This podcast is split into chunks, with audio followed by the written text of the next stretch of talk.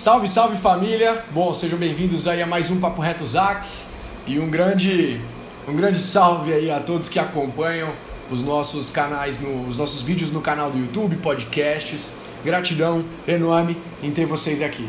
Bom, e vamos ao que interessa.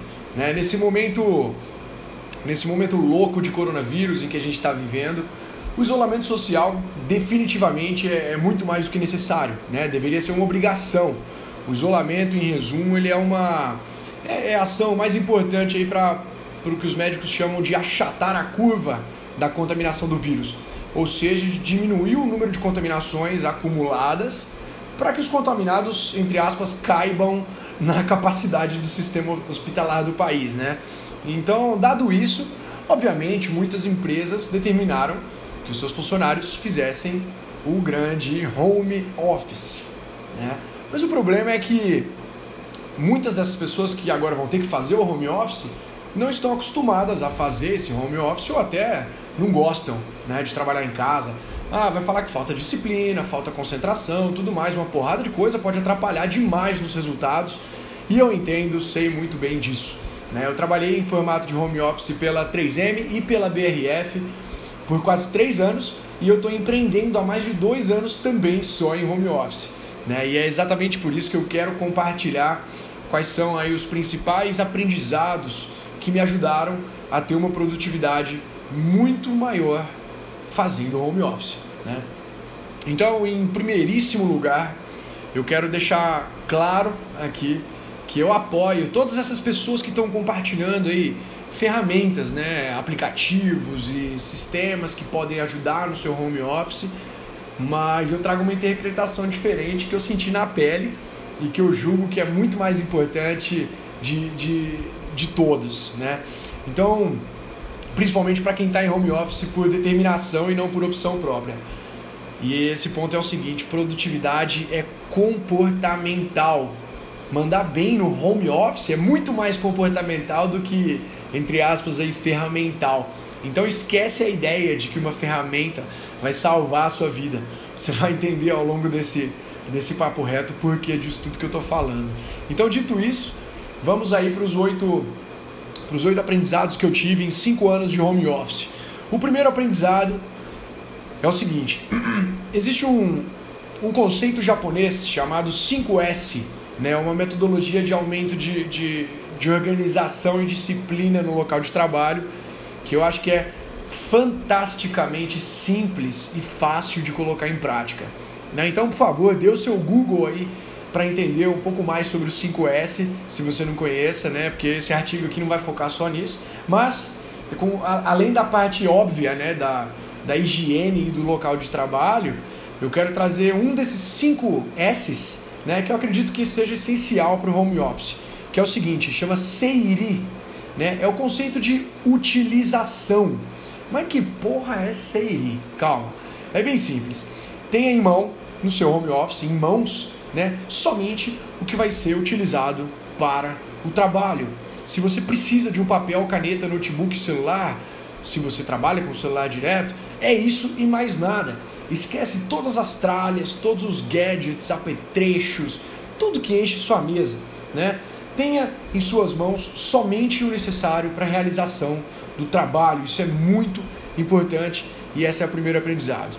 O segundo aprendizado, aproveitando que a gente está falando aí sobre ter em mãos né, somente o necessário para a realização do trabalho, um fator que me atrapalhou demais e que eu vejo muita gente cometendo esse mesmo possível erro é não ter um local de trabalho em casa. Né? Hoje eu tenho um escritório, mas não precisa ser um escritório se você não tiver um. Né? Mas precisa ser sempre o mesmo local de trabalho, porque isso vai te ajudar a criar disciplina, vai te ajudar a associar aquele local com o trabalho em si. E aí uma dica extra disso é o seguinte: tente não fazer nenhuma outra atividade nesse local que você escolher, né? A não ser trabalho. Se for sua, sua mesa e cadeira do quarto, não faz nenhuma leitura ou nada mais nela. Se for sua cama, não trabalha lá, porque você dorme na cama já, certo? Se, se você está pensando em trabalhar no sofá da sala, não trabalha lá, porque lá é que você assiste TV. Decide um cômodo, um cômodo específico para o seu trabalho, ou um móvel, se você não tiver um cômodo na sua casa. Isso vai ajudar a associar as coisas muito melhor. Vamos lá, terceiro aprendizado. O seu celular vai ser o grande vilão. Não duvide disso. Então, por pelo menos um período, coloque o seu celular em outro cômodo, né, em outro quarto. Se você acha que isso é uma medida muito drástica, embora eu te garanta que isso vai te ajudar demais, coloque o seu celular no modo avião e deixe o seu celular em algum lugar em que você precisa se levantar para pegar ele, tá? E se você trabalha com o celular, eu sei que isso é impossível, então pelo menos desafie, desative todas as notificações de rede social e deixa os grupos de WhatsApp pessoal também todos no mudo. Acredita, você vai se distrair muito se você não fizer isso, por mais disciplinado que seja. Normalmente, muitas das pessoas que trabalham com o celular, elas têm, além do celular de trabalho, elas têm o celular pessoal também. Não são todos, mas muitas têm. Né? Então, aplique essas medidas que eu acabei de falar para o celular pessoal. Entenda que o fato de você não aceitar muito bem essas dicas e não querer colocar o seu celular no, no modo avião ou em outro cômodo, isso indica uma grande chance de você estar tá mais viciado, mais viciada no celular do que você imagina. É triste, mas é verdade. Beleza? Então vamos lá. Quarto aprendizado: você precisa ter um planejamento, mesmo que básico. E eu vou te dizer como que você vai fazer isso de uma maneira muito mais simples, da maneira mais simples possível, que não precisa de nenhuma ferramenta, aplicativo, sistema necessariamente, tá? São três passos. O primeiro passo, você pode fazer isso assim no início do seu dia ou na noite anterior. Eu sugiro que seja na noite anterior, inclusive iniciando aos domingos. O primeiro passo é ter um backlog, também conhecido como caixa de entrada, to-do list ou o que seja. Né?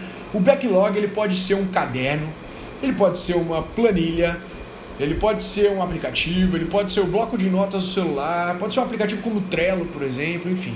A função dele é receber tudo que você precisa fazer. Pipocou uma tarefa ou uma ideia de alguma coisa fazer, joga no backlog. Esse é o primeiríssimo passo. O segundo passo é você olhar dentro do backlog o que, que você acredita que você consegue fazer nessa próxima semana. Lembra que eu falei de começar a fazer no domingo? Então você vê o que você acha que você consegue fazer numa semana e você coloca numa nova lista. E essa nova lista também pode ser um caderno, uma planilha ou um aplicativo. Essa vai ser a sua lista de coisas para fazer durante a semana, tá? E o terceiro passo é você olhar dentro de tudo que você acha que você consegue fazer nessa semana. E quando eu digo acha, é realmente achar, porque você nunca vai acertar a quantidade de coisa para fazer, porque sempre vai aparecer imprevisto. Então o terceiro passo é olhar essa lista de coisas que você acha que você vai conseguir fazer nessa semana e você prioriza da mais importante ou urgente para menos, certo? Simples. O mais importante ou urgente vai ser os que vão ser feitos primeiros.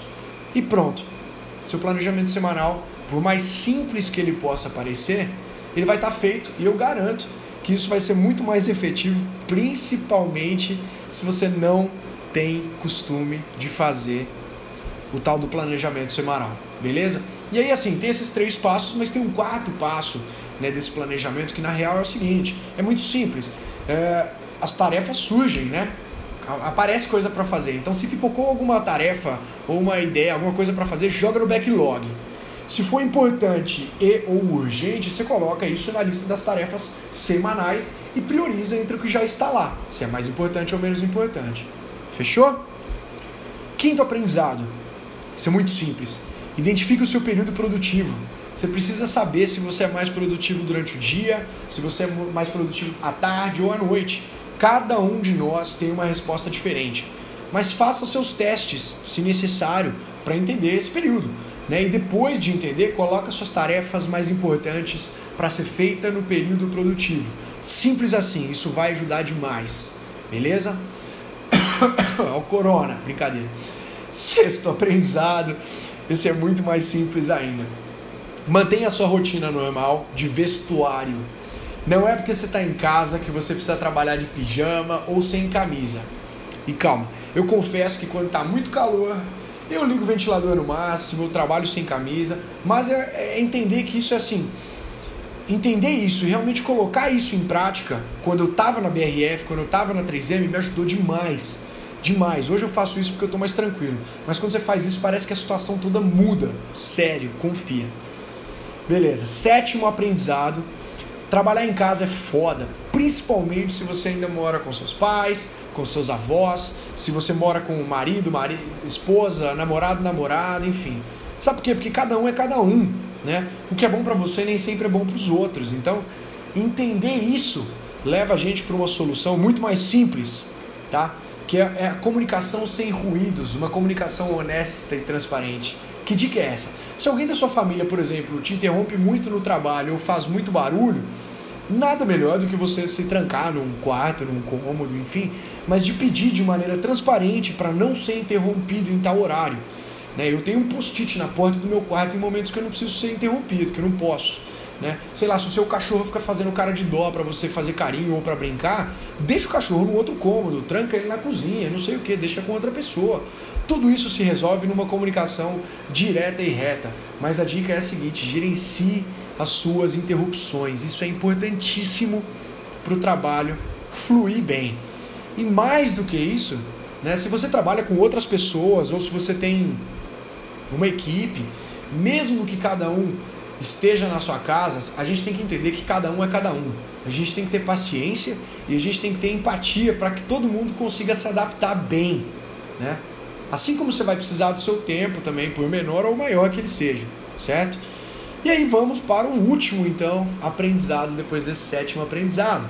O último aprendizado se chama Pomodoro. Se você não conhece ainda a técnica do Pomodoro, você está perdendo uma boa oportunidade de ser uma pessoa mais produtiva, principalmente se você é uma daquelas pessoas que se distrai muito fácil com as coisas, né? A, a técnica Pomodoro, eu, eu vou explicar bem rápido, você pode dar um Google aí, mas consiste em você trabalhar com um cronômetro, pode ser o cronômetro do seu celular, por 25 minutos seguidos, e aí, enquanto o cronômetro não apitar, você não vai fazer porra nenhuma além da tarefa proposta, né? E depois que deu os 25 minutos, você descansa por mais 5 minutos, também cronometrados. Quando eu falo descansar, é levantar da cadeira, vai fazer carinho no cachorro, vai no banheiro, vai tomar um litro d'água, vai andar pela casa, X. Mas não continue fazendo a mesma tarefa. Tá? Então depois disso feito, 25 mais 5, você repete o processo por mais umas 4 vezes que seja ou até terminar a tarefa, e depois dê um intervalo maior de uns 20 minutos. Essa técnica nada mais é do que trabalhar em bloco de tempo, tá? Não leve necessariamente a técnica, obviamente, ao pé da letra, adapte ela no seu jeito, né? Às vezes 25 minutos é muito ou pouco para você, não importa. Se adapta, divide suas tarefas em bloco de tempo, tá? Faz o teste aí com 10 minutos, 20 minutos, 30 minutos, enfim. Só não deixe de usar essa técnica porque ela vai ajudar demais. E esses daí foram os meus oito aprendizados. Eu queria saber se você tem algum aprendizado para compartilhar também. E se tiver, manda pra gente nos comentários ou no Instagram direct arroba escolasax. Vamos espalhar papo bom por aí. Fechou? Pra cima então, com força. E tamo muito junto, galera. Um abraço.